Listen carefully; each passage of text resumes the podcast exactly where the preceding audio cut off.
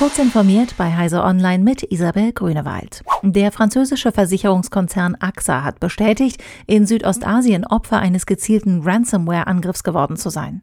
AXA Partners, der internationale Arm des Versicherungsunternehmens aus Paris, erklärte, dass der Geschäftsbetrieb in Thailand, Malaysia, Hongkong und auf den Philippinen beeinträchtigt ist.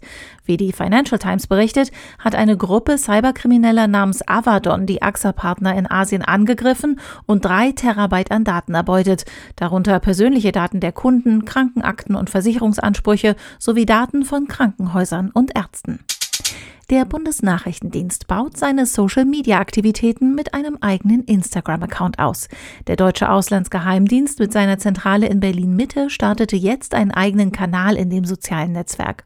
Der Auftritt dient der Nachwuchsgewinnung.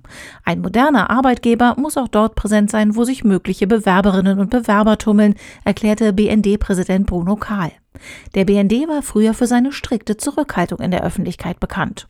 Auf Instagram wolle der BND nun einen Ort schaffen, an dem sich Interessierte einen Überblick über die Aufgaben, einen Einblick in den Alltag sowie einen Eindruck von den Menschen verschaffen können, die im BND arbeiten.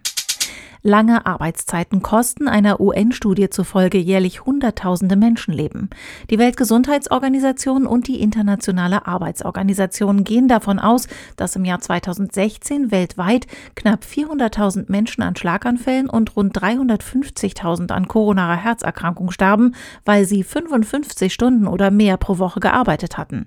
Laut den Forschern arbeiten fast 9 Prozent der Weltbevölkerung so viel. Ostasien, Südostasien und der indische Subkontinent sind demnach besonders stark durch arbeitsbedingte Herz-Kreislauf-Erkrankungen belastet, ebenso einige Länder in Afrika und Südamerika. Gerade erst hatte Clubhouse angekündigt, dass in den USA die Live-Podcast-App für Android-Geräte kommt. Da folgt die Ankündigung für den weltweiten Start. Noch in dieser Woche soll es soweit sein. Ab sofort ist Clubhouse für Android bereits in Brasilien, Japan und Russland verfügbar. Indien und Nigeria folgen am Freitagmorgen und der Rest der Welt am Freitagabend. Diese und weitere aktuelle Nachrichten finden Sie ausführlich auf heise.de. Werbung. Kennst du die BDBOS? Wir machen digitale Kommunikation technisch möglich. Für Regierung, Verwaltung und Einsatzkräfte in ganz Deutschland. Und wir brauchen dich. Hast du Lust im Bereich der IT- und Netzwerkinfrastruktur zu arbeiten? Bei uns stimmt das Gehalt und die Work-Life-Balance. Komm zur BDBOS. www.bdbos.de